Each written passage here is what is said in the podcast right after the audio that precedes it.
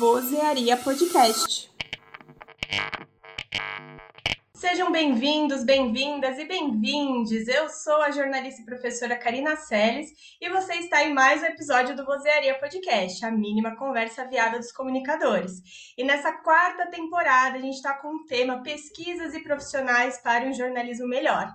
E, gente, nesse final de ano a gente está exausto, acabado, destruído e na, no começo da temporada eu trouxe muitos temas, né, bem pesados aqui para a gente falar, né, sobre política, economia. E aí eu falei, gente, eu tenho que falar com uma pessoa para dar aquela desanuviada, assim, para a gente respirar um pouquinho, sabe? E ainda assim falar de jornalismo e falar de comunicação. Então, gente, eu trouxe ele e eu gostaria de agradecer muito a presença dele, conciliar a agenda, essa correria toda. Então, eu tô com ele, que ele é jornalista, tem 20 anos de experiência aí no, na área, já trabalhou no Dia, na Contigo, Folha de São Paulo, na Veja, Veja São Paulo, Veja, Glamour, R7 e Forbes. E eu conheço ele desde quando ele criou o canal, Álvaro, que era o canal no YouTube. E vocês devem conhecer também pelo podcast de humor Debates Inúteis. Agora, gente, ele tá com um podcast novo que a gente vai falar sobre isso, que eu amei. Eu já ouvi assim de uma vez e aprendi muito. Além disso, ele é graduado em jornalismo, pós-graduado em marketing digital pela Belas Artes e mestrando em comunicação pela USP. Temos vários amigos em comum. Consultor do podcast da University of South California e do De Carona na Carreira, que vocês também devem conhecer. Gente, estou aqui com o Álvaro Leme. Seja muito bem-vindo, Álvaro. Obrigado, obrigado. Nossa, quanta coisa você falou, nem, nem me lembrava que eu já tinha feito tanta coisa na minha vida. Tá vendo? É. E aí eu já te conheço há tanto tempo, assim, eu acompanho tudo. Eu sou sua fã, Álvaro. Eu sou sua Ai, fã. Muito tudo obrigado. que você, tudo que você coloca nos stories, eu comento, eu quero interagir. Pra mim, Álvaro, você é aquele meus amigos de anos, sabe? A gente não se conhece pessoalmente, mas você é meu É. amigo, assim. Tipo, às vezes tem coisa que aparece e fala, nossa, a cara do Álvaro. Muito obrigado, fico lisonjeado de ouvir isso.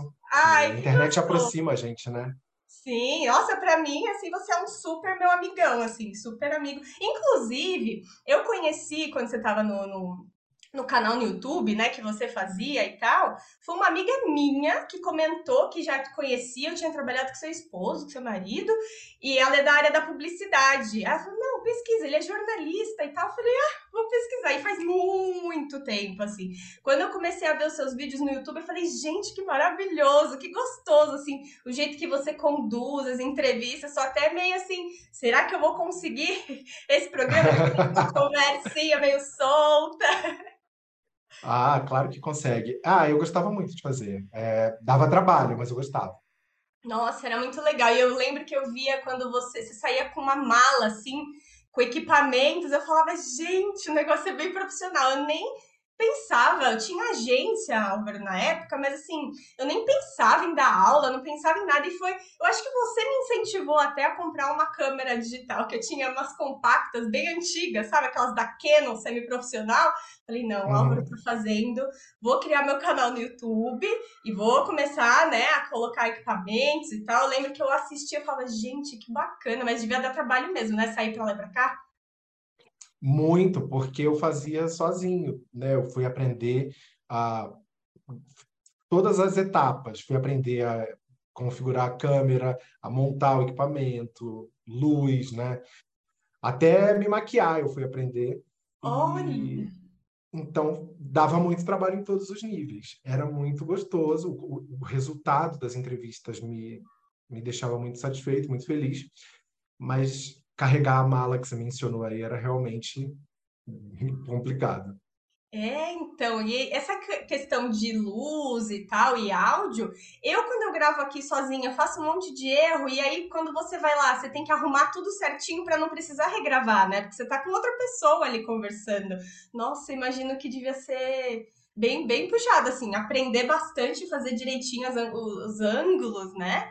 Caramba, Álvaro, eu acho que foi uma super experiência, né? Sem dúvida.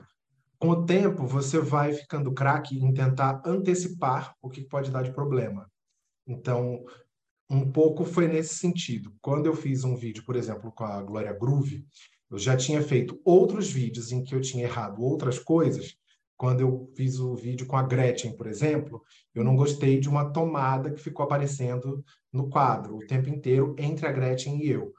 E isso me matou, porque eu não podia voltar e refazer. Ela nem morava no Brasil nessa época, aliás, eu não sei se mora hoje, mas é, depois de fazer muitas coisas erradas, eu fui aprendendo até chegar num patamar que eu considerava ideal. E é o que eu sempre falo para os meus alunos, inclusive, que não, não é para ficar preocupado de fazer e dar errado, porque a cada erro você fica mais perto do acerto. Pode parecer um chavão isso, mas os estereótipos, desculpa, os clichês, eles existem por uma razão, né? Então, foi um aprendizado ótimo, e mas para fazer o ótimo eu fiz muito ruim também, muito errado. Tá vendo, gente, o que eu falo? Ó, Álvaro, eu falo sempre para meus alunos começarem com o que tem. Porque isso, isso, é experiência. Eu faço até hoje com o que eu tenho. Ó, eu tô aqui, bom, quem tá no vídeo vai ver. Eu tô aqui com uma, um microfone aqui atrás, ó, bonitinho, né? Parece coisa de podcast e tal. Eu comprei profissional, só que assim, não funciona. Eu não sei se é pelo tamanho aqui da, do, do escritório, tem tapete no chão inteiro, tentei fazer de tudo e fica um, um ruído, fica, um, fica horroroso. Fica parecendo que eu tô dentro da água, sabe? Falando. Aí eu falei, ai, quer saber? Vou tentar fazer com, com o microfone do celular mesmo. Voltei ao que eu fazia no começo, sabe? Às vezes não dá certo. Mas a gente tem que ir fazendo e melhorando. Teve vários programas no começo também do podcast que ficaram horríveis. Não tem, né? Vai melhorando aos pouquinhos. Isso da tomada, eu fiquei pensando, será que não dava para recortar? Acho que não, daí ia ficar. Não assim. tinha como, era exatamente entre nós dois, sabe? A gente estava, é, é, eu e ela sentados, inclusive eu errei também no posicionamento que a gente, que eu coloquei as cadeiras. É, em minha defesa, foi um, uma entrevista super caótica, porque o assessor dela marcou para uma sexta-feira, 18 horas, imagina, sexta-feira, seis da tarde, num café no centro de São Paulo, que ficava do lado do hotel onde ela estava hospedada. Nossa! Ele até reservou um mezanino desse, desse café para a gente ter um pouquinho de, de né, privacidade para fazer o trabalho, mas o áudio não respeita esse tipo de coisa. Uh, daí vinha, vazava áudio das pessoas. Um amigo me ajudou depois a salvar esse áudio, porque senão eu teria perdido a entrevista.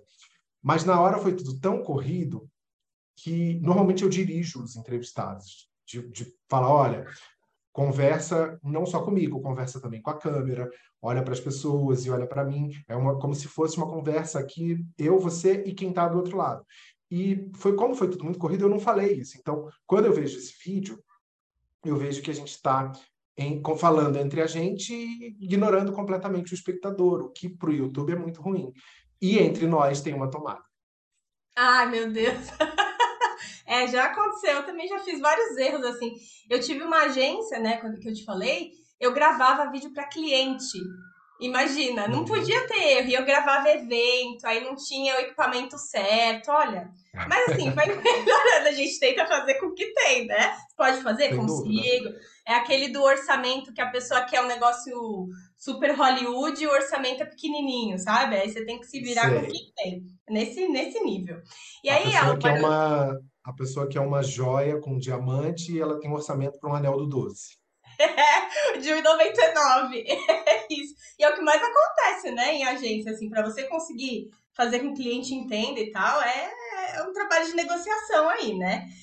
É, e Álvaro, sobre isso tudo que você falou, já entrevistou um monte de gente que eu já vi vários assim na época do YouTube, eu via todos assim, eu colocava até alarme para quando saísse para eu assistir.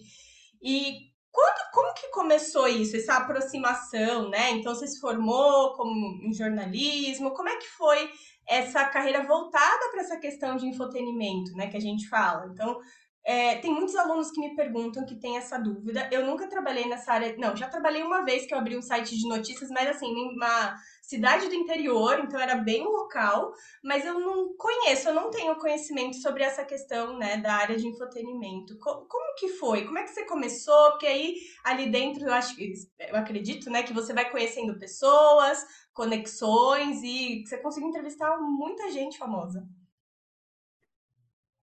Eu acho que o jornalismo me ajudou a realizar muitos sonhos. É uma profissão que me fez muito feliz durante muito tempo.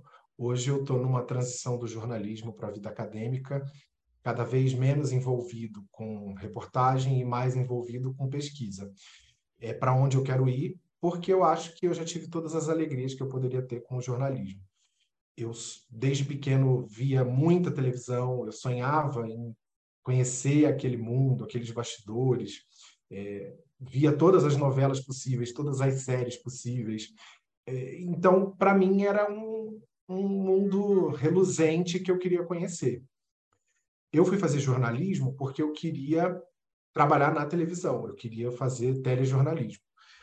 Mas na época da, da faculdade, na aula de telejornalismo, eu odiei meu desempenho. o seu desempenho? Eu achei que você tivesse Sim. falado que tinha odiado o professor. Eu até dei uma risadinha porque eu achei que era isso, odiou o professor. Não, não, eu odiei me ver no vídeo. Foi uma coisa muito traumatizante. Tanto que eu levei anos até voltar a fazer vídeo, que foi quando eu fiz o YouTube. É, de qualquer maneira, eu fui porque eu queria trabalhar na televisão. E aí acabei indo para o mundo das revistas, porque eu fiz o curso. Primeiro, eu fiz o curso do Estadão, aquele de focas, ah. e depois emendei no curso Abril. E o curso Abril, nessa época, aliás, acho que enquanto ele existiu, ele tinha um pouco a função de fazer você se apaixonar completamente pela editora Abril. E quando acabou, eu não conseguia pensar em outra coisa além de eu preciso trabalhar nesse lugar. E enquanto você está no curso, você um pouco circula pela empresa, vai conhecendo, vendo as redações. E eu lembro de ver é, uma capa da Contigo, grande, assim, um pôster, e falar assim: ah, eu quero trabalhar nessa revista. O que era um pouco ponto fora da curva, porque quase todo mundo do curso e dos formandos em jornalismo queria trabalhar na Exame, na Veja, ou na época revistas que eram tinham muito destaque como a revista VIP, eh, na Playboy, que ah. fosse. Eu, eu não. Primeiro que eu fiz o curso Abril na quatro rodas e nem ah. dirigir, eu dirigia. É, na época não tinha habilitação. Foi bizarro. Mas e aí no final do curso você colocava onde você gostaria de trabalhar. É, três lugares da empresa onde você gostaria de trabalhar. E eu lembro que eu coloquei que eu, é, Veja, coloquei VIP e coloquei contigo. E eu acho que só eu coloquei contigo, das 90 pessoas que fizeram o curso comigo. Daí, dali a um tempo surgiu uma vaga e eu fui trabalhar lá. E era muito surpreendente, porque era uma época que o jornalismo de celebridades não era como hoje, em que as coisas são muito mais cordiais entre uhum. as revistas, né, entre as publicações e os famosos. Daí a gente tinha que ficar descobrindo onde os famosos iam estar, tá, seguir com o fotógrafo, né? Você, você já um paparazzi do lado. Você, você Fiz, seguiu já? Muito. Segui a mulher do Faustão até Alphaville. Ela entrou num condomínio, é, num daqueles alfas lá. Uma prima minha morava em Alphaville. Conheci uma pessoa que morava nesse condomínio e a pessoa liberou a minha entrada. Estávamos eu, um fotógrafo, uma outra repórter e o um motorista da Abril. Aí a gente foi rodando rua por rua até achar o carro dela e ficou lá na frente da casa onde ela estava. Na época eles estavam meio briga, separa, separa e volta, enfim. Daí eu, tipo, depois de muito tempo na porta dessa casa, eu fui tocar a campainha da casa onde ela tinha entrado e falar: Oi, eu sou da revista, é, eu sei que o Faustão tá aí e queria falar com ele. eu nem sabia se o Faustão estava, eu sabia que a mulher dele estava. Daí o dono da casa. Aí a Luciana saiu e falou assim: Você me seguiu, porque eu tinha feito uma. Eu tinha entre... falado brevemente com ela na faculdade dela antes. Isso era uma sexta-feira. Ela estudava na FIAM, acho que era na FIAM. Eu fui lá com o fotógrafo e essa minha amiga que estava junto, ela estava de carona, porque a gente ia para uma festa de uns amigos depois disso. E aí a redação falou: agora você tem que seguir ela. E a minha amiga foi de, de gaiato dessa história toda. Resultado, eles não estavam brigados. No fim, é, o Faustão não me deu entrevista. E no Mas domingo seguinte, estava. E no domingo seguinte, ele falou, mandou um abraço para mim e para o pessoal da Contigo no programa dele. o máximo que resultou desse esforço. Ai, nossa, que. De... Olha, uma investigação. Era, mas era, era muito. O, o, jornalismo de celebridades, quando ele é executado sem, de uma maneira que não seja. Eu não vou dizer chapa branca, porque é uma expressão muito forte. Uhum. É, quando não existe essa relação cordial entre as assessorias, as relações públicas e as redações, o jornalismo de celebridades ele é muito parecido com o jornalismo de política, que é você descobrir coisas que muitas pessoas não querem que sejam publicadas. Uhum. Antes de todo mundo, sem ser uma informação oficial. Daí, quando eu cheguei para trabalhar na Mônica Bergamo, que foi para onde eu fui depois disso, foi um pouco mais fácil me adaptar, porque a Mônica tinha muito isso. Você tem que achar é, notícia. Ela sempre dizia: isso aqui não é outdoor de assessoria de imprensa. Você tem que achar notas que você achou e não que o, a estratégia de comunicação de tal artista ou de tal empresa quer que você coloque no jornal. Daí eu já entendia um pouco melhor isso depois da experiência na Contigo. Nossa, sensacional. Eu não vejo muito hoje em dia, Álvaro, essa questão do jornalismo, sabe? Isso tudo que você está uhum. falando, nossa, me anima, dá vontade de ir todo mundo, né, na área. Todos os meus alunos também querem trabalhar com isso, mas hoje em dia eu vejo um pouquinho, assim, que mudou um pouco, né? Essa questão é, da, das assessorias, né? Da, da, da, questão de sair nos veículos, dos releases também, e dos, das parcerias. Eu, eu vejo um pouquinho diferente, mas é muito legal tudo isso que você viveu, porque isso era, mas trabalhar na área que é assim, né? Pois é, mas é um cenário que não existe mais. Hoje, é. a, desde que as redes sociais se consolidaram, houve uma concretização da, do poderio das assessorias de imprensa. Antes existia uma relação em que o poder estava na mão das redações, porque as redações decidiam o que ia sair, tinha muito menos lugar para os artistas saírem, né, para emplacar os clientes. Então, a, redação tinha o poder de decidir, era o gatekeeper, nesse caso, de decidir o que vai sair e o que não vai sair. Agora, o artista coloca na rede dele e os sites, os veículos, sejam impressos ou não, publicam o que veio já do artista. Um grande exemplo, a Marisa Monte, que é uma artista que sempre teve um controle muito preciso do, de tudo que sai sobre ela. Por quê? Ela aparecia sempre na época que ia lançar um álbum, um trabalho, aí ela fazia aquela tour, aquela tour de entrevista, dar entrevista para todo mundo que, que, e normalmente todo mundo queria entrevistar ela. Daí ela parava e fazia, vamos lá, imprensa. Aí falava com todo mundo e saía.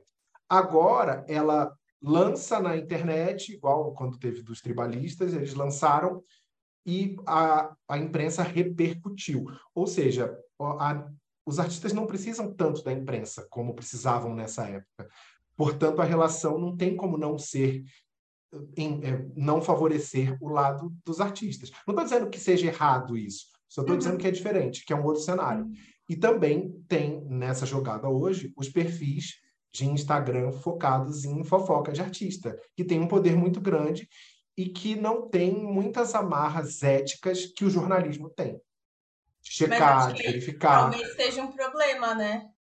É um. Eu não sei se é exatamente um problema, mas eu diria que é uma questão, porque eu acho que questão é uma palavra um pouco mais suave. Uhum é um, é um ecossistema totalmente diferente quando a gente pensa em todas as interações de comunicação que precisa ser compreendido. O público precisa ainda passar talvez por uma alfabetização midiática é, em todos os sentidos, sem dúvida, mas relacionado também ao que lê, ao que lê sobre figuras da mídia, sobre artistas, sobre participantes de reality, ex-BBBs em geral. Uhum, sim, concordo. E tem isso que você falou também, né? Que os artistas, eles publicam nas próprias redes sociais, eles são, as, eles, eles são a própria marca, né? Então, eles sim. criam produtos também com os nomes e tal. Então, as redes sociais, elas permitiram esse acesso um pouco mais amplo, né? Elas conversam, né? Entre aspas, ali nos stories e tal. É uma jogada mesmo diferente, né? Verdade, eu não tinha pensado nisso ainda. As redes, elas têm um efeito eu acho muito positivo no trabalho do jornalista, no sentido de você ter que tomar cuidado em dobro com o que você escreve. Não no sentido de desagradar. Certamente vai ter. Se você é um, alguém do segmento. Ainda bem que hoje eu não atuo mais em veículos desse tipo, senão ia ser muita dor de cabeça. Uhum. Qualquer coisa que você escreva sobre um artista muito querido pode te dar problema. Portanto, você tem que ter um cuidado redobrado para checar as informações, para ter uma apuração precisa, que, que são coisas que sempre foram fundamentais. Mas hoje, se você não toma esses cuidados, você pode ser exposto diante, numa rede social pelo artista que ficou insatisfeito com alguma coisa e isso te dá um, te dá um problema, te dá muita dor de cabeça. Gostar ou não gostar são questões é, subjetivas, mas uhum. errado e certo, mentiras ou, ou verdade, são mais difíceis de, de você. Né? A, a, a, distinção é mais clara. Então, sei lá, se você vai escrever sobre a Anitta, você tem, não pode dizer que o bairro que ela veio do Rio é, é, é Honório Gurgel o bairro. Você não pode dizer uhum. que ela vem, sei lá, de Campo Grande, porque as pessoas uhum. vão te questionar. Do tipo, se nem o bairro de onde ela vem você acertou, que dirá as outras informações. Uhum. Ou seja, há, existe uma cobrança muito grande da parte de quem sai, de quem é assunto das matérias. E isso repercute no, no trabalho do jornalista. É, você falou isso. Repercute positivamente. Sim, você falou isso, eu lembrei de um vídeo que viralizou, eu vi hoje no grupo. Eu não sei se, como eu tava de férias, né, minha gente? Eu não uhum. sei se foi hoje que saiu ou se aconteceu essa semana. Da Cláudia Raia, você viu o vídeo do jornalista que ontem. não sabia o nome do filho, não era isso? Que é Luca, Sim. acho que é isso. É. E aí ela esculachou ele, assim, né? Falou, ué, como é que você não sabe? Luca é o novo Enzo, que o Enzo foi ela que também começou com essa onda dos Enzos, né? Foi. Eu vi o vídeo, vi ontem no, no Twitter, você ainda estava de férias. Eu pensei bastante a respeito disso enquanto fazia esteira hoje de manhã. Eu acho o seguinte: o, o jornalista tem que estar preparado? Sim, sempre. Porém, era um evento da, de uma joalheria. Você, às vezes, vai para esses eventos sem saber quem vai estar te convidado. Então, não tem como você dar conta de cobrir tudo o que acontece da vida de todos os artistas o tempo inteiro. Ok, é a Cláudia Raia, que é extremamente relevante, é muito querida. É, essa questão do nome do filho é, tem grande destaque normalmente, e espera-se que um jornalista de entretenimento saiba. Mas eu acho que a gente tem que dar o benefício da dúvida para os dois lados. Para o lado do jornalista, que às vezes estava fazendo mil pautas é, ao mesmo tempo. Mil, hoje nas redações você tem gente sobrecarregada cada vez mais. De repente o cara estava fazendo matéria sobre um monte de outros artistas e falaram, ó, oh, você vai para esse evento. A gente não sabe. Por outro lado, a Cláudia está grávida, eu acho que mulher grávida tem licença para quase tudo, até escrevi isso no meu Twitter. Mulher grávida tem licença para quase tudo, porque está literalmente gerando, formando um outro ser humano. É, devem passar mil coisas, mil emoções, mil sentimentos. Além disso, a Cláudia sempre foi maravilhosa com os jornalistas de entretenimento, sempre. Eu não tenho nenhuma experiência ruim com ela, de todas as interações que eu tive, ela sempre foi maravilhosa. E não me lembro de as pessoas falarem mal delas. Pelo contrário, ela sempre é muito querida, muito bacana, é muito gentil e as pessoas adoram ela. Portanto, considero que ela tem aí um crédito para eventualmente é, perder um pouco a paciência. O pessoal falou que ela estava sendo irônica. Eu não achei irônica. Não, não me pareceu não. Um eu achei de... ela querendo dar uma lição e eu fiquei morrendo de dó da entonação do jornalista. Ele falou, ah, mas eu não sabia. Eu fiquei, gente, parecia meus alunos. Falei, calma, respira. Né? eu fiquei é. preocupada com o jornalista. Eu falei, e agora? Vamos começar a levantar quem é esse jornalista? Será que pode dar alguma repercussão na carreira dele? Porque é complicado isso. Foi uma, um detalhe, mas uhum. desse vídeo teve uma repercussão tão grande, né, Álvaro? E aí eu fiquei pensando Sim. nisso. Mas isso que você falou da mulher grávida, né? Eu sempre lembro da Camila Frender, que ela fala, eita, do nada criei um baço, né? Quando eu tava grávida, eita, do nada criei uma unha. Exatamente, pois é. Com os hormônios tá... à flor da pele. Seu corpo tá gerando outro fígado, né? Exato, olha, opa, criou um fígado aqui, exatamente isso, né? é, já é uma, uma situação, né, é, delicada. Mas enfim, né? Eu fiquei pensando que eu me sentiria mal, eu ia começar a chorar. Eu sou de câncer, sou canceriana, mas meu meu ascendente é Sagitário, tá, meu bem? Ah, é? Sagitário é o meu signo. Então, eu, eu não sei se eu ia dar risada ou se eu ia chorar, porque eu fico nesses extremos, assim. É muito difícil quando um artista, uma personalidade maltrata você. Você se sente numa posição muito, né, muito ruim, é humilhante. Eu já fui maltratado também. E na hora você fica assim, sem saber como você vai reagir. dependendo de quanto tempo você tem de, de carreira e de em que lugar você trabalha, isso pode te possibilitar responder com mais é, de uma maneira mais afrontosa ou não. Eu não conheço, acho que chama Renan, o rapaz, eu não conheço ele e não sei uhum. onde ele trabalha. Então não, não tenho grandes informações. O que eu posso dizer se eu tivesse nesse lugar? Quando eu trabalhava na Contigo, eu teria margem para responder de um jeito. Quando eu trabalhava na Folha de São Paulo, eu tinha margem para responder de outro jeito. Porque, é, queira ou não, a gente lida com relações de poder o tempo inteiro quando uhum. você trabalha nessa indústria. É uma pessoa que acha que pode te tratar de um jeito ou de outro conforme o lugar onde você trabalha. Acho, isso eu acho que não mudou.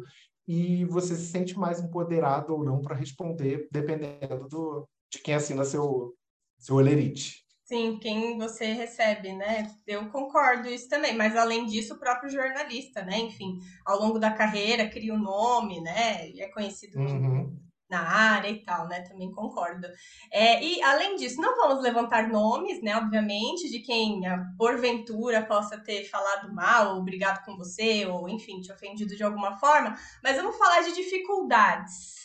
Né, alguma certo. dificuldade ao longo dessa carreira toda? Me conta um pouquinho de dificuldades, acertos aí, o que você lembra para a gente levantar, né? Porque perrengue a gente passa, né, Álvaro? Todo mundo passa perrengue, ainda mais a gente escolheu jornalismo, a gente vai passar perrengue. Eu sempre falo isso, é normal, a gente tem que entender como me... passar por cima disso, né? Bem o joguinho do Mario Bros. Como ir para a próxima etapa, né? Sim. Eu acho que o principal, pensando em retrospecto, o que, que eu faria diferente, por exemplo, seria tentar começar a fazer algo por mim mesmo, em vez de pela empresa para a qual eu trabalhava é, durante tanto tempo. O que, que eu quero dizer com isso? Dos 20 e pouco aos 30 e poucos, eu vivi inteiramente voltado para as empresas que me contrataram. Eu não uhum. tinha muita vida fora dali. Eu não digo só no sentido de sair ver a família, nada disso. Realmente eram horas e horas. Quando eu saí da Folha, por exemplo, eu tinha 90 dias de folga acumulados, para você ter uma ideia. Eu digo no sentido de aproveitar esse momento de visibilidade de uma grande empresa para, por exemplo, lançar um livro meu, é, para criar um projeto meu. Eu vejo, por exemplo, um contemporâneo meu, que é o Felipe Cruz, ele, enquanto estava na Abril, ele criou o papel pop e foi caminhando com as duas coisas paralelamente. Uhum. O tempo que eu estava na Abril, a minha vida inteira era Abril. Eu acordava, ia para lá, ficava lá até de noite e ainda ia para evento cobrir. Não, eu não tive a visão, quando eu era mais jovem, de ter um projeto meu. E aí isso é ruim mais tarde. O Felipe depois, o Felipe depois de determinado tempo saiu da, da Capricho e ficou com o papel pop, que foi crescendo cada vez mais, e é uma potência gigante, admiro demais a, a trajetória dele. E eu penso que eu devia ter tido algo meu para caminhar com as próprias pernas, mas eu acho que também isso é um pouco da, da personalidade de cada um. Eu não sabia que existia um empreendedor dentro de mim, uhum. que só foi nascer quando eu, quando eu tinha maturidade para isso. E quando então, você começou que... o canal no YouTube, foi daí para frente que você percebeu? Foi, mas o canal de YouTube eu, eu criei por estímulo do R7. Eles começaram a pedir que os blogueiros, na época eu tinha um blog lá, eles pediram que os blogueiros criassem canais de YouTube. A Fabiola Hyper, Tio Fefito, a Keila Jimenez. E aí a gente tinha duas opções. Ou eles criavam o canal e faziam tudo, você só ia lá de bonito apresentar, ou você criava o seu canal por si só. No cenário número um, se você saísse da empresa, o canal ficava para eles. Ah. No cenário dois, se você saísse da empresa, o canal ficava para você. E aí eu escolhi o cenário dois. É, fui aprender a fazer coisas que eu não sabia, como eu falei agora há pouco, a operar a câmera, a luz, a atualizar o canal. Foi um recomeço, de, um, de certo modo, que me, me abriu outras portas e me mostrou que eu podia não só aprender mais, como ensinar mais e a trilhar um caminho próprio. Nossa, que legal. É isso aí, gente. É o que eu sempre falo, tá vendo? Eu tô trazendo pessoas que são. Eu sempre falo, eu tava falando com a Sinara Moura, né? Com a Sinara que também faz parte uhum. do seu grupo de pesquisa, né? Com mais, eu, sim, adoro. Com mais, isso. Eu amo minha bolha, gente. Todo mundo que eu sigo, jornalista, a gente tem muitas coisas em comum, é impressionante, assim. Então é isso, fazer os projetos e começar com o que tem e vai melhorando a cada momento. Eu acho que quebra muito aquilo que a gente tem de querer fazer tudo perfeito, né? Só vou fazer quando tiver perfeito. Foi você que postou alguma coisa agora? Da, Bom, enfim, eu vi uma postagem agora nos stories, que eu acho que era da Marta Gabriel, que era uma escada. Foi você! Foi. Ah, então é isso. Que é comece com um degrau pequenininho, fica esperando. Aí tem uma imagem, gente, de um, né, uma escadona, a pessoa já andando lá em cima e os degraus, né, bem próximos, né? Então, assim, passinho por passinho. Eu tenho até um, um quadro aqui que é também colocar quadradinhos, tijolinhos um do lado do outro, que eu falo que é o super poder de fazer um pouco a cada dia, né? E aí Sim. tem do lado a arte que o Álvaro postou, né? Re, re, é, compartilhou, que é, uma, é, os degraus da escada estão bem longes, e aí tá mais alto do que a pessoa. Para ela alcançar isso vai demorar um tempão, né? Eu achei bem legal isso que você postou, porque tem muito a ver com isso aqui que a gente está falando também. Sim, e acho legal quando, às vezes, numa entrevista, você ouve uma coisa que serve para você. Outro dia eu fiz um, uma entrevista com a Juliette para a Elle, para a revista Elle. Hum. E aí eu perguntei o que, que ela aprendeu com a Anitta, por exemplo, porque a Anitta está né, tá super envolvida, não sei se hoje ainda tanto, mas no começo dela, de ajudar a administrar a carreira, e deu muitos conselhos. E aí ela falou, ah, com a Anitta eu aprendi que não pode ficar querendo deixar tudo muito perfeito. Você tem que fazer e lançar, porque no fim das contas está todo mundo nesse mesmo barco, está todo mundo fazendo e vai melhorando e aprendendo conforme a coisa está rolando. Que não dá para você segurar demais até assim, não, eu quero que fique irretocável. Você tem que jogar, botar o bloco na rua. E é algo que eu sempre penso, sempre falei para os meus alunos, e daí acho que acrescentou mais uma camada da minha certeza do quanto isso é importante. Ah, com certeza, é isso, gente. Vamos fazendo aos pouquinhos. A sorte que vocês têm bons professores, ó, tem o professor Álvaro, a professora Karina, todo mundo para ajudar vocês. Né? A gente faz na raça mesmo e vai. E aí, agora vamos para o segundo bloco aqui do podcast, que a gente vai falar sobre o seu podcast, Álvaro. Ó, ah. também, como eu falei, sou fã da sua carreira. Eu, eu ouvi todos os episódios de debates inúteis, tá? Todos? Meu todos. Deus, são mais de 100. Eu escutei tudo no começo. Quando eu gosto de um podcast, eu coloco lá para começar do zero e vai escutando. Eu vou escutando e dei muita risada, vocês são maravilhosos. Meu Deus do céu, Melina Harden, né? Era isso. você, Melina Harden e o Thiago Pascoaloto, é isso? Exatamente. Isso. Ai, era muito legal. Ainda tá no ar? Ainda tá lá, né? Ou não? A gente não tem feito episódios novos. A gente não, encerrou sim. em dezembro de 2021, mas está tudo lá. Tudo. Tá, gente, escutem, mesmo sendo né, os temas tal, ainda vale. Tem muitos programas muito legais. muito risada, muito gostoso, gente, muito maravilhoso. Mas também tem o um podcast novo do Álvaro, que é Aprende. Só me, me, me ajuda a entender, porque tá lá, aprenda em cinco minutos para arrasar na mesa do bar. E aí você Esse é o nome. Aprenda Podcast, ou A5M. E aí, me, me conta um pouquinho o nome desse podcast. Pois é, estou precisando reorganizar esse branding aí, né? Uh, porque eu mesmo também estou entendendo aquilo que a gente falou agora há pouco, de você botar o bloco na rua e vai ajustando. A 5M, em termos de design, ficou mais legal. Eu, em termos de arroba, eu botei o Aprenda Podcast. Uhum. E o nome em si, eu gosto de um nome comprido, porque ele se destaca. É até tem uma plataforma, alguma plataforma dessas, não me lembro qual, que eu subi o podcast nela e ela avisou: ah, o nome do seu podcast é muito longo, isso pode ser ruim. Sabe, tipo, dicas que aparecem na plataforma? Sim. E aí eu pensei, ah, mas vai ficar esse. Porque a graça para mim é ele ser cumprido, sabe? Tá. É, então é o aprenda em cinco minutos para arrasar na mesa do bar. Até porque eu imaginei assim, já deve ter algum podcast chamado Aprenda em Cinco Minutos. Então, não, daí eu vou fazer assim que eu não vou, não vou concorrer. É verdade, não, mas esse nome é bom porque assim, eu fui escutando, né? e é rapidinho, gente. Os programas são cinco minutinhos, assim, é maravilhoso. Então vamos lá, eu fui escutando, eu aprendi tanta coisa. Ah, que bom. nove estão lá, já aprendi muito. Primeiro, primeiro erro que eu cometi, gente. Eu, eu vi lá falando da Copa e tal, Richardson pra lá, Richardson pra cá. Eu falei, gente, é aquele que jogou no São Paulo. Agora eu sei que Muita não é. Muita gente achou. Agora eu sei que não Muita é. Muita gente achou. Quando ele fez o gol, eu falei, gente, ele fez o gol, tá vendo? Vocês ficavam zoando com ele anos 2000, sei lá. Olha ele aí. Aí eu fiquei, gente, que muito novo. Eu tinha levantado essa, esse questionamento, mas eu achei que fosse. Mas saíram matérias, inclusive, confundindo os dois, porque o Richarlison anterior tinha falado numa entrevista, acho que em junho desse ano, assumido ser bissexual.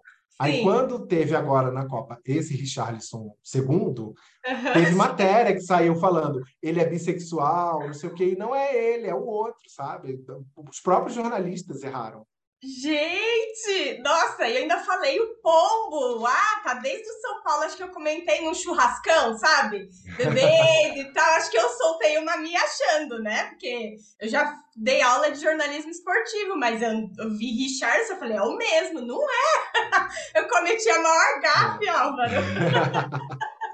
acho que foi no jogo Acho que tá perdoado, porque muita gente errou, muita gente confundiu, então tá tudo certo. Gente, teve uma outra coisa muito legal. Gente, escutem, porque assim, teve um outro que você falou do cabelo branco, que foi a pergunta da Deia, né? Do, do Não Inviabilize. Nossa, achei sensacional, porque até mandei pro meu marido. Meu marido é, é jovenzinho, mas ele. Jovenzinho, né? Foi cheio de cabelo branco. Falei, olha aí a causa, né? E aí eu tenho uns fiozinhos aqui, aí eu fiquei, quais será que são as causas? O Álvaro soltou várias ali. é, o que o que é interessante de fazer esse podcast, aliás, não só esse podcast, o canal de YouTube também, é que eu uso no meu dia a dia o, os métodos e as técnicas do jornalismo que eu aprendi na faculdade ou no começo em grandes veículos. Para fazer um episódio de cinco minutos sobre cabelo branco, eu li é, umas sete matérias e vi dois vídeos de 15 minutos cada um. Ou seja, tem uma apuração e o, o que me ajuda é a prática jornalística para transformar, selecionar dentro daquele, daquela apuração enorme o que, que é relevante o suficiente para ficar em cinco minutos de episódio. Então, eu jogo muita coisa fora e tento deixar o que é essencial, o que é fundamental. Portanto, o treino, o treinamento jornalístico, sem ele eu não teria, não daria conta. É, eu percebi pela sequência da pauta, eu falei, gente, é tudo jornalismo, né? Tá vendo, gente? Dá pra fazer um tema que vocês gostem, no caso, um tema que tenha curiosidade, não geral. Dá para fazer jornalismo, eu sempre falo isso. Escolha um tema que vocês gostem, por favor.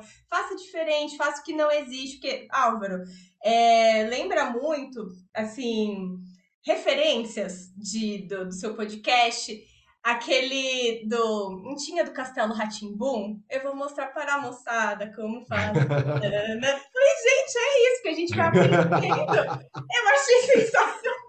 Gostei, gostei da associação. É? é isso, porque é uma coisa, né, que é um clássico aí. Eu falei, gente, é, é isso. E aí agora eu já tenho um monte de coisa para falar, realmente, na mesa do bar.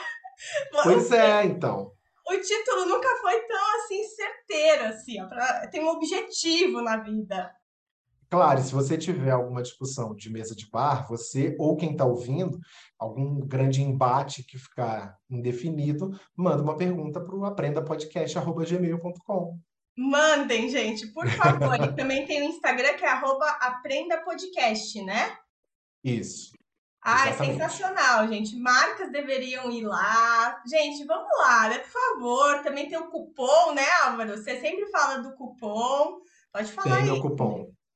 Tem meu cupom da Evino que chama Alvino. É. Como eu amo um trocadilho, o meu cupom é Alvino, misturando meu nome com o nome da Evino. É só você ver que tinha o Canálvaro também, que era outro trocadilho. Então eu sou fã desse tipo de piadinha tola.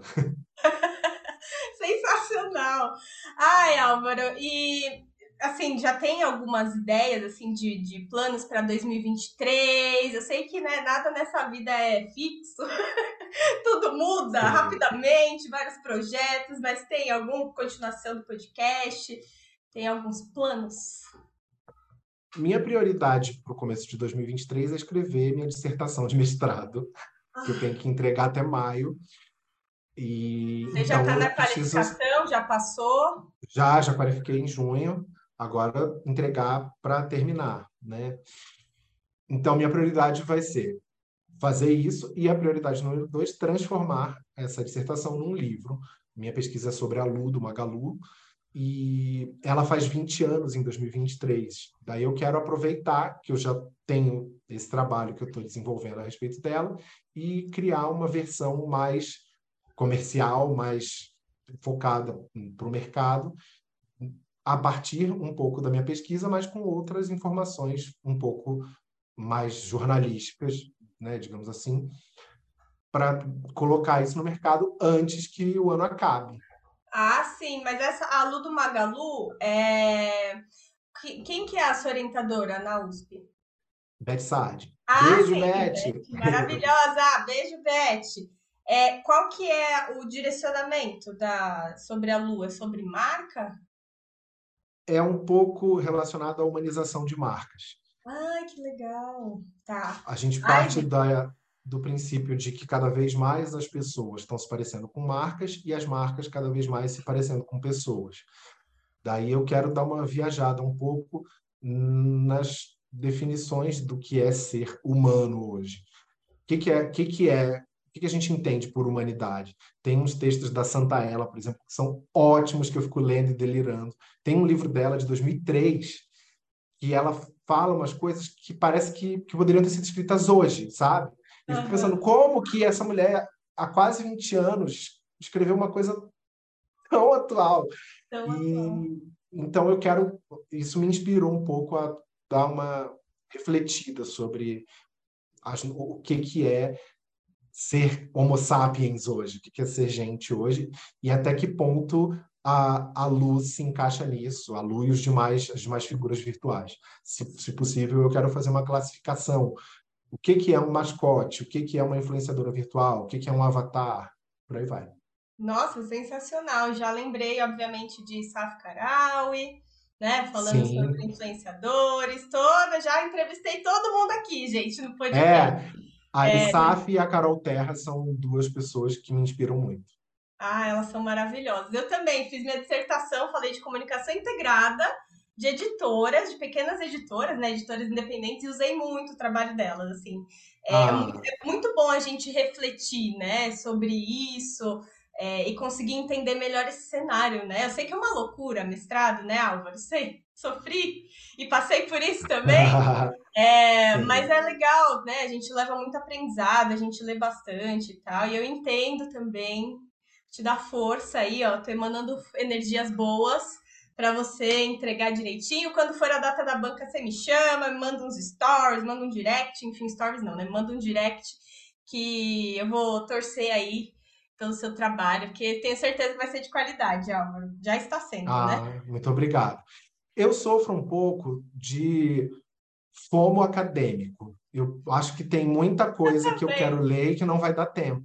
Eu também. Tem cada vez mais essa sensação de que os livros. Eu olho para minha estante porque eu sou viciado em comprar livro. Eu não sou eu viciado também. em comprar roupa, eu não sou viciado em comprar sapato. Minha mudança, nada, quase nada. muito pesadas por causa dos livros. Mas livro, é. E aí eu olho para eles, eles me oprimem um pouco.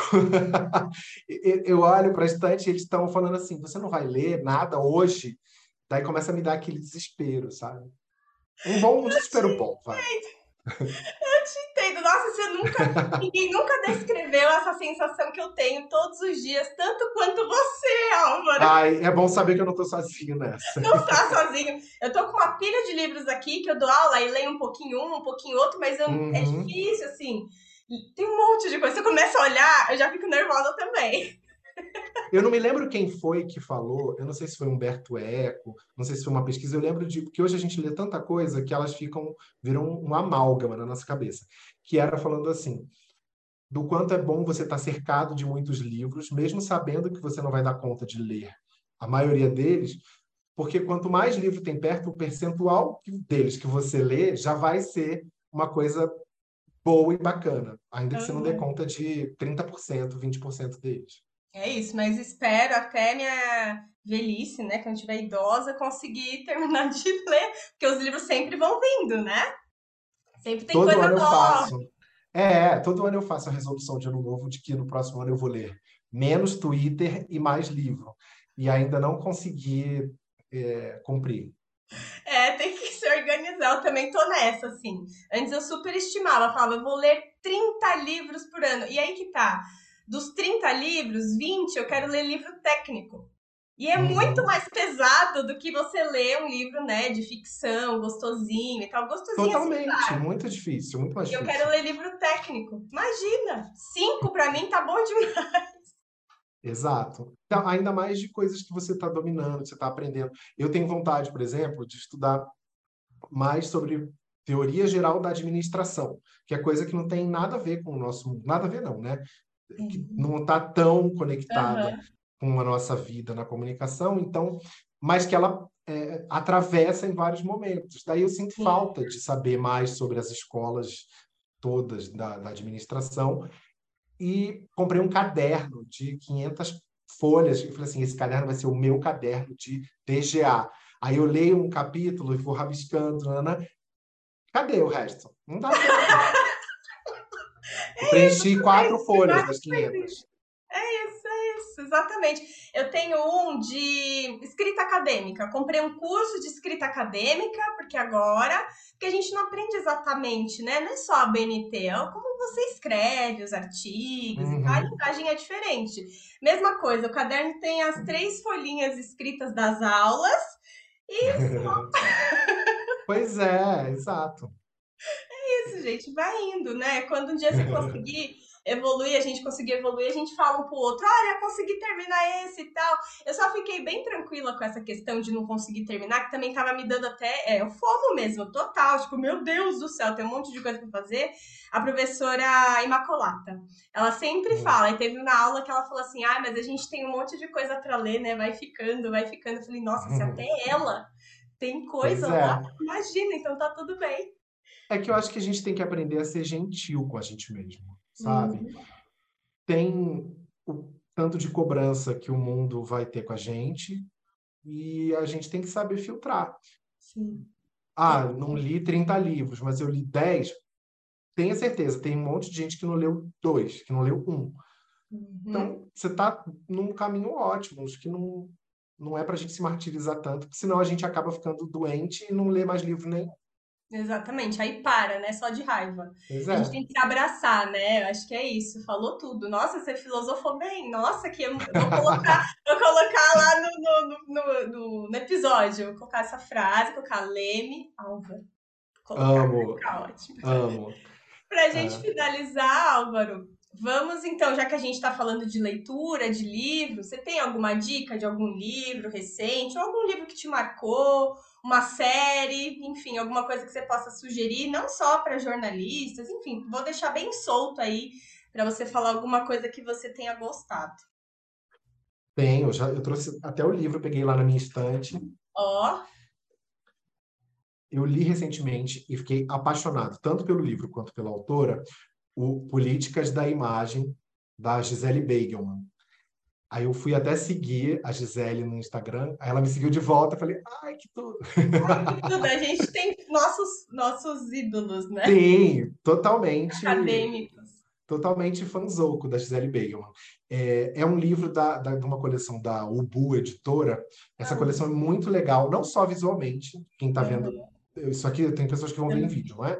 Sim. É, quem está vendo aqui o vídeo, não só ele é interessante com, em termos de design, como conteúdo também. Então você pode ver, ó, eu vou rabiscando tudo também. É, ela fala muito da nossa relação com a imagem, com a digitalização da vida, é, sobre o, o, quanto a gente, os nossos, aquela questão, né, dos nossos dados serem utilizados, a nossa revelia, que é outra coisa que a Shoshana Zuboff, que eu também amo, é, fala com mais intensidade ainda. Mas o que eu gosto da, da Gisele Beigelman é a capacidade dela de misturar um monte de referências e de, sabe, de repente ela fala um pouco do Blade Runner, de uma personagem do Blade Runner 2049, que me fez pensar na Lu do Magalu, e essa, essa mistura que ela faz de um monte de referências, tanto acadêmicas quanto comerciais ou, ou artísticas, eventualmente, e me dá uma sensação de contemporaneidade, me dá uma sensação de que eu estou lendo o agora, que eu estou lendo uma coisa que, tá, que é o hoje, sabe? Uhum. Sensacional. Então, gostei Nossa, demais. E uma série? Você possa indicar? Uma série? Eu vejo muita série, muita, muita, muita. Eu estou revendo, por exemplo, The Good Wife, que eu já vi umas três vezes, é no Paramount Plus, mas acho que indicaria Abbott Elementary, que é do Star Plus. É uma série criada por uma diretora e roteirista, não, não sei, desculpa. É uma série de uma roteirista e atriz que chama Quinta Brunson. Ela ganhou até no, no Emmy recentemente. Mostra a rotina de uma escola primária num, num acho que é na Filadélfia, numa cidade americana é uma escola com poucos recursos, com professores dedicados, tentando fazer o melhor pelos alunos, mas com muito humor. É uma série que é um pouco da, tem um pouco do, daquele DNA de Parks and Recreation. É, eu, um pouco de The Office. Eu não acho graça em The Office, mas eu amo Parks and Recreation e eu amo Abbott Elementary. Que tem um pouco uma sensação de documentário do, das pessoas falando com a câmera, de um pouco de constrangimento. Mas é muito divertido, eu amo demais. Qual que é o nome, só para repetir? Abbott Elementary. Abbott Elementary. Ah, então é isso, gente. Ó, dicona aí para vocês, hein? Então é isso, Álvaro. Se quiser deixar um recado para os estudantes de jornalismo, para jornalistas, já falou, você já deu tantas dicas aqui, né, sobre como contar, como fazer. Se quiser dar para a gente finalizar aqui, eu amei, amei muito. Muito obrigada por ter disponibilizado aí sua agenda. Gente, estamos aqui no final do ano, nessa loucura toda. E obrigada mesmo, viu? E pode contar comigo sempre, né? E, e fica à vontade aqui que o Vozeria aqui é seu também. Muito obrigado. Obrigado pelo convite. Adorei estar aqui, adorei conversar com você. É, a gente falar sobre o projeto da gente de, de vida acadêmica, falar do mestrado ajuda a colocar as ideias em ordem. Então, também é bom, porque quando você perguntou, ah, e como é o seu projeto? Eu falei coisas aqui que eu, de repente, pensei assim, ah, mas eu não tinha pensado com essa clareza. Aí. Então, é sempre bom falar a respeito. Quem está ouvindo, se precisar de alguma dica do jornalismo de celebridades, é, me manda direct lá no Instagram. Tem o meu, que é arroba Álvaro Leme, e tem o do podcast, que é arroba Aprenda Podcast, como a Karina já falou. E é isso. Obrigado pelo convite, amei. Eu é que agradeço. Beijos, beijos, gente. Até o próximo episódio. Tchau. O Vozeria Podcast é uma iniciativa independente da Expande Educação. Apresentação Karina Seles, edição e finalização Dani Costa. Acompanhe nossas redes sociais, arroba Vozereia Podcast, arroba Karina Seles e arroba Expande Educação. Até o próximo programa!